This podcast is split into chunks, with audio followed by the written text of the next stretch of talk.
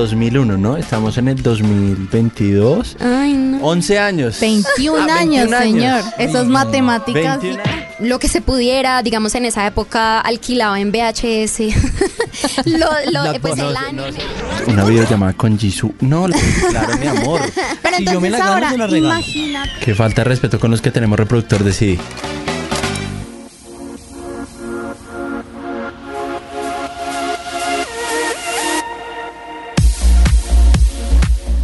Bienvenidos a un nuevo episodio de BAM Podcast. Les recordamos que pueden encontrarnos en todas las plataformas de streaming como Boombox. Hola Juan. ¿Qué hubo? ¿Qué más? ¿Bien o no? Tengo frío. Bogotá está muy fría. Bogotá siempre está fría. Por eso, eso es atemporal. No importa si usted me escucha en 10 años, Bogotá va a, ser, si- va Como- a seguir como el siendo corazón fría. de Majo. Pero, ¿quién es usted? ¿Qué Mucho gusto, Sebastián, otra vez, nuevamente yo. ¿Cómo vamos, Evitas? Todo bien, todo bien. ¿Ustedes cómo están? Bien, señor, con Oiga. muchas cosas. ¿Qué tema tenemos para hoy? Majo, Venimos re- recopilando tema, ¿no? Veníamos de eh, hablar de... De marketing. De marketing en el K-pop. Hoy seguimos con el tema de marketing, pero más enfocado en merchandising y álbumes como tal. Mire, y para eso les traje una invitada. Mejor dicho, estábamos hablando en el carro que lleva más de 20 años en todo esto. Fue pucha, ya 20 años. Estamos viejos, no. ¿Cómo estás, Ángel? Bien, hola, yo soy Ángela Serrano. Muchas gracias por invitarme, más bien, qué chévere. De verdad, súper chévere poder utilizar todo este conocimiento acumulado en tantos años para, pues como para participar en estas 20 cosas. años en K-pop, ¿cuántas carreras son universitarias? No, ¿qué? Tengo posgrado. No tiene posgrado y todo, es No, verdad. ya doctorado. Fue pucha, y con terminada, y eso que uno dice, no, ¿será que esto sí es lo que me gusta o no? Y luego reconciliada. y 20 mejor años de amores y odios, imagínense. 20 años de volver con el ex. Porque ¿cuántas veces ha dejado Wow. al K-pop? Ay, no, yo sé un montón de veces. Además, empecé como esto que es, como así que K-pop, yo así bien otaku, y luego fue como, no, pues ya esto es como diferente. Entonces, esto ha sido toda. Oiga, sí, una qué bacano. Yo vida. creo que antes de, antes de pronto entrarnos al tema o adentrarnos al tema, pues, nos gustaría saber un poco de ti, por qué tantos años, cómo descubriste el K-pop. Porque yo la verdad, si tú no sabías, aquí en este podcast soy el man que no sabe un carajo de K-pop. Entonces, pues está bien saber cómo tú entraste en este sentido al mundo del K-pop. Súper, no, pues claro que sí. Qué bueno que podamos hablarte. He traído a muchas gentes, a muchas gentes, ¿no? He traído a muchas personas al mundo del mal. Entonces, bienvenido. Ah, bueno, pues yo llegué al K-pop como en por allá en 2001 con Boa, pero pues yo no tenía ni idea que era K-pop. Yo la verdad solamente escuchaba lo de Boa en japonés y un par de canciones como en coreano. Voy, voy solo 2001, ¿no? Estamos en el 2022. Ay, no. 11 años. 21 Ah, años, 21 señor. Ay, Esas matemáticas. 21 sí. años. No, yo dije 20, pero me equivoqué. 21 años. Ay, no. Como matemático, muy buen K-pop. Básicamente. Pero pues bueno, en mi defensa, ah, en ese momento yo pensé que era como pura música pues como de anime, o sea, en esa época para mí eso era muy diferente o pues muy difícil identificar como los idiomas y las cosas, pero pues Boa hacía muchos openings de anime, entonces Inuyasha, creo que ella tiene también de Fairy Tail, entonces pues como que me encantaba lo que ella hacía y pues claramente casada Morbius descargando canciones porque sí, Napster, Dios mío, esto es hace muchos años. Ares. Ares, no, pero Ares es después. Ah. Ah, eso es de mi época, o sea, un poquito, no un sé. poquito después. no Ay, sé cómo- nosotras somos equivalentes. Dios mío. Equivalentes. Mira, mira. O sea, somos los más jóvenes en esta mesa de Ah, trabajo. Usted también está ya entrado en años, amigo. No, yo también, pero ellas dos llevan más años que nosotros. Bueno, sí, sí, Ay. 20 años me dices. Ay. Bueno, no importa, no importa, la juventud está en el corazón. Ah, La Aspiro, juventud entonces, es un en ese estado caso aspiro mental. que a los 40 me guste el K-pop como ella. Bueno, casi. vamos a hacer un buen trabajo para que sea antes. Ah. Entonces, como que empecé como a escuchar mucho más Boa, un par como de, no sé, TVXQ, básicamente los que hacían cosas de anime, pues como que medio los escuchaban en mi rotación. Y ya como en 2008 fue que ya escuché Brown Eyed Girls, Abracadabra, y ahí me fui en un loop infinito, shiny, hasta 2011 que me aprendí mi primera coreografía de Orange Caramel y no hubo vuelta atrás. O sea, como Ah. así, ¿también bailas? No, no, yo canto. Ah. Ah. No, bailar, yo tengo dos pies izquierdos. Pero pues uno a veces se aprende las coreografías macheteadas. Pero de lo que he aprendido es que aquí en el K-pop hay que bailar y cantar. Ah, sí, pero yo no. Pero yo tengo que decir que sí he visto aquí a Ángela en escenario cantando, bailando, saltando. O sea, no bailando coreografías, sino saltando así como... Como Animando. Exacto, No así. rec- importa, o o, sea- sea, plan recreacionista total. No, no crean, yo la he visto bailando el coro de I Am the Best de 21, así que no me puedes decir mentiras, Ay, no, qué vergüenza. Ah. pero bueno, ahí medio se, se hace lo que se puede, pero sí, como que entonces desde ese momento mucho, pues como un montón. Y pues también tuve más afinidad y pues pude meterme un poco más porque yo soy músico de profesión, yo estudié producción musical en la Universidad de los Andes. Entonces, pues digamos como que tuve un poco más de, pues como de tiempo para como para investigar y entender y aprender más y como que aproveché que estaba estudiando también como para hacer más análisis y cosas chéveres. Entonces, Oiga, la- tenemos una invitada de calidad. Favor. Para que no digan que no. Pero bueno, vamos a entrar en contexto. Vamos a hablar de merch. Bueno, si tenemos a alguien que lleva 20 años, creo que podemos ver toda la evolución de las facilidades que hemos tenido o las dificultades en su momento para conseguir merch de K-pop en este lado del charco. No, y Mm. cómo ha evolucionado también el merch de K-pop. Creo que eso también sería interesante. Sí, claro, saber. o sea, saber cómo es de tus inicios, o sea, me imagino que Hace la- 21 años. Hace 21, ay no. hace 21 años, ¿cómo lograbas, digamos, eh, descargar esos discos, esos álbumes, de pronto, no sé, traer algún álbum, algún material de merchandising de estas bandas favoritas, pues cómo fue ese proceso para ti? Porque hoy en día, pues, el tema de la red, del internet, pues es muy viable, ¿no? Claro. No, en esa época, pues lo que les decía, es como puro descargue pirata, lo que se pudiera, digamos, en esa época alquilaba en VHS. lo, lo- pues no, el anime. no se ayuda a nada. nada. No, nada, o sea, alquilaba en VHS en la, en la librería francesa como los, los VHS de anime y eso, entonces en esa época era muy difícil y por eso también como que mi distinción era un poco más complicada, ¿saben? Como que era muy complejo ya en 2005, pues cuando sale YouTube, creo que fue 2005, 2006, pues era un poquito más fácil encontrar algunas cosas, pero igual era muy complicado. Merchandising, nada, o sea, ni de anime, ni de K-pop, ni nada. Y de nuevo, pues lo que les decía en esa época, yo era más de J-pop y J-rock que de K-pop. Y lo que yo escuchaba de Boa era más porque no sabía que estaba en coreano. Y ya en 2008, que sí fue como que me empecé a meter más y empecé a conocer un poco más, pues ya sí empezó un poco más el interés, pero en ese momento ya estaba más YouTube, ya se pueden conseguir más cosas. Era difícil, pero igual se encontraba, ahí sí casada, digamos como que la piratería era mucho más fácil, o sea, no tocaba ir a la librería francesa a alquilar nada, ni tocaba ir a, pues como a, a comprarlos pues con personas que tuvieran quemadores de CDs en la casa. Entonces era como un poco más fácil y ya en 2010, 2011 fue que yo ya empecé como a decir, bueno, quiero empezar a comprar. Como yo estudié música, pues yo también tengo colección de música y mm, en esa época pues sí se podía comprar, pues yo compraba era CDs de post-hardcore, de emo, incluso J-pop porque era muchísimo más difícil. En esa época las importaciones eran muy complicadas, eran muy costosas y si se podía traer algo era de Estados Unidos, con que alguien fuera, los envíos eran supremamente costosos, entonces era más cuando mi papá iba como a Estados Unidos y me traía algunas cosas, pero pues digamos que mi prioridad musical no era eso y ya fue en 2008 y 2010, 2011 que ya pude empezar a comprar. Entonces, en esa época la mercancía era súper diferente porque los álbumes eran una sola versión, salía uno al año, mercancía era como de pronto el lightstick, pero había muchos diferentes tipos de lightstick que tú podías comprar y no necesariamente eran supremamente costosos, llaveritos y cosas así. Entonces, digamos como que la oferta de mercancía no era tan grande como es ahora. Digamos que versión, sí, lo que les digo, versiones de álbumes nada, o sea, yo tengo como casi toda la discografía de Shiny y eso del concepto de tener más de un álbum no pasaba y el álbum si acaso venía con un photocard y un póster y se acabó. Y en esa época, pues nosotros creo que todavía como Colombia tenemos tratado de libre comercio con Corea del Sur, entonces no había casi envío y pues en ese momento el dólar estaba pues bastante económico, entonces traer esas cosas era bastante más económico a lo que es ahora pues como con los no solamente por la cantidad de versiones y por los tamaños de estas cosas que es exorbitante y por la cantidad de cosas que traen.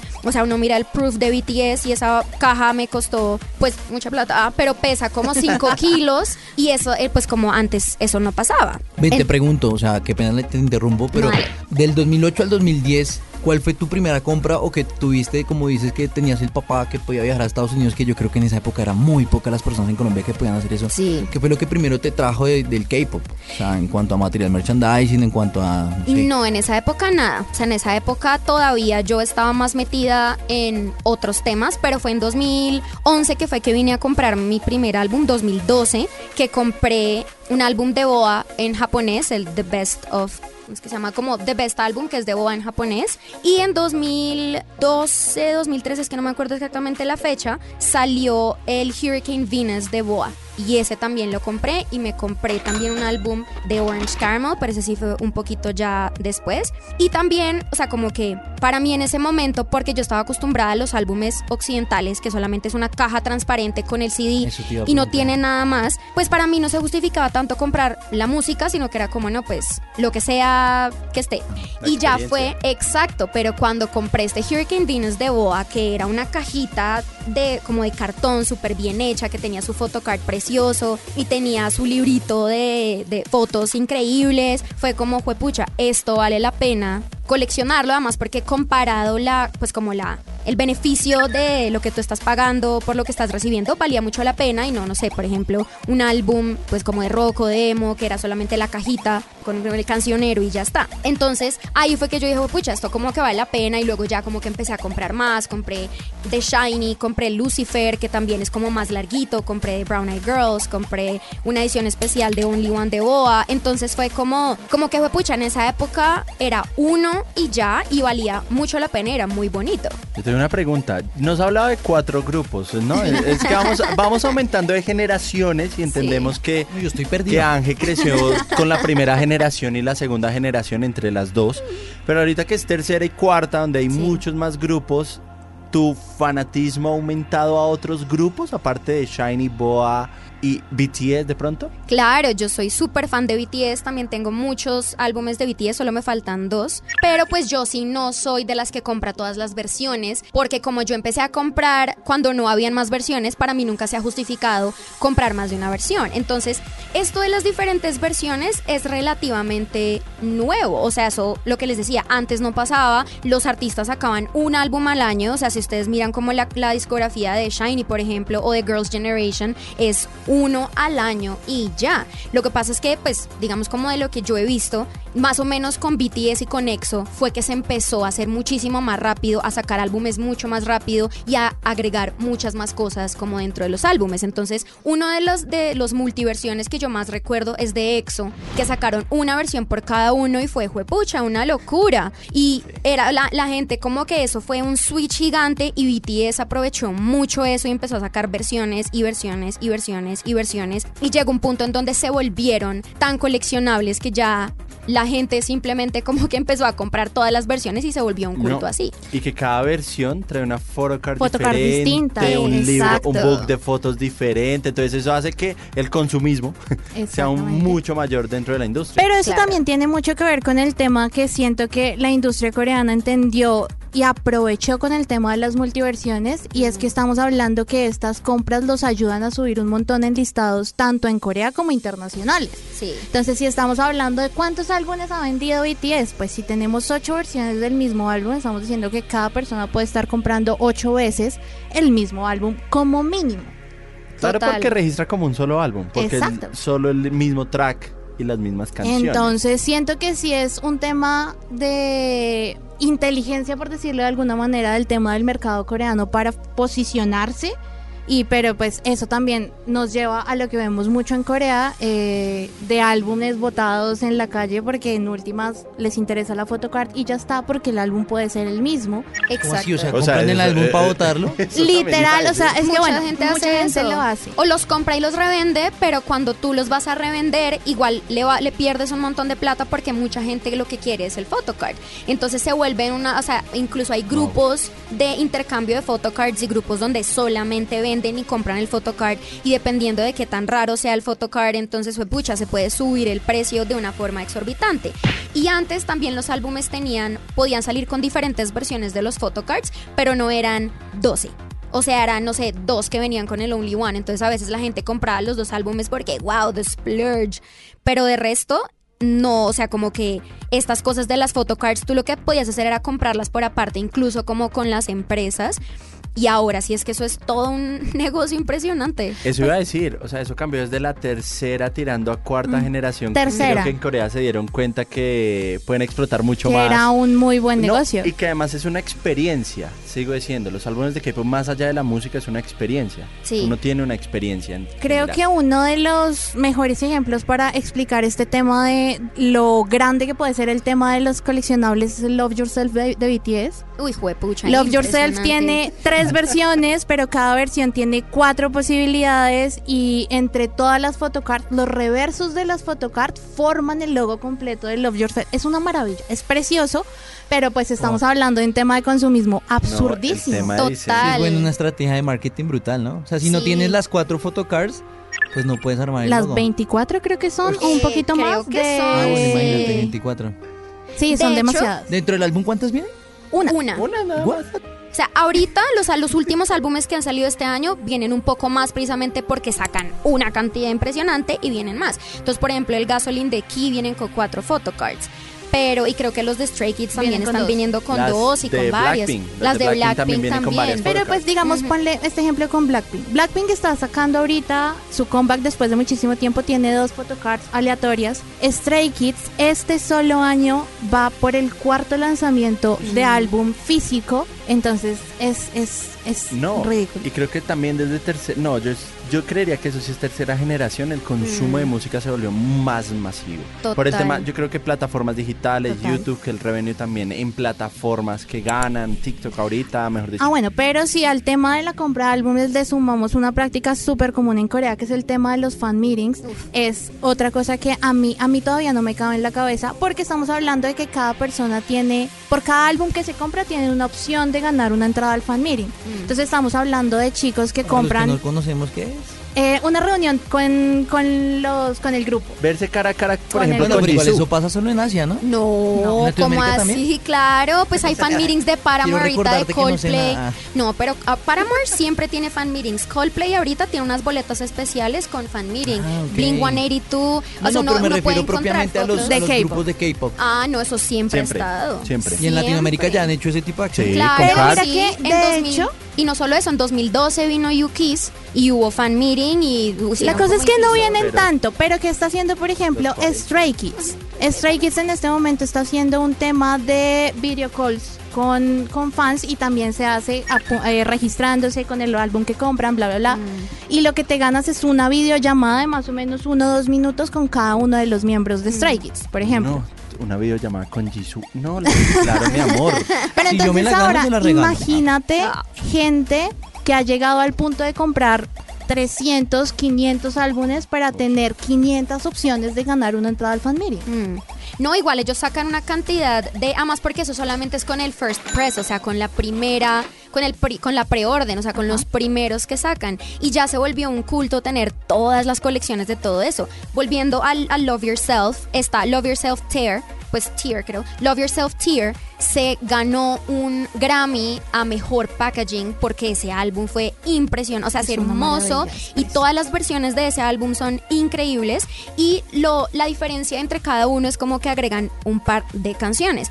El que digamos como el más chévere es el Love Yourself Answer porque se vienen los dos CDs con básicamente el compilado de ambos Love Yourself, pero pues obviamente independientemente de que tengan las mismas canciones, tú vuelves y lo compras y vuelves y lo compras por la experiencia de tener el pues como el álbum y de poder tener como este tipo de pues como de contenido, ¿sabes? Como que es toda una experiencia en donde las personas, o sea, al final del día el CD es lo último porque quién tiene un reproductor de CD en este momento. Sí, no, nadie. Oigan, qué falta de respeto con los que tenemos reproductor de CD. Yo, Yo también solo- tengo, pero pues Y en el carro. Yo dice. solo diré que gracias por acompañarnos, Ángel, en esta primera edición. Creo que vamos a seguir hablando de merch. Creo que nos da para un segundo podcast. Sí, está bueno. Muchas gracias a todos los que nos están escuchando. podcast, porque ya el Ah, tercero. No, pero segundo con Ángel. Segundo con nuestra Ah, ok. invitada. Con nuestra invitada. Eh, Majo, gracias.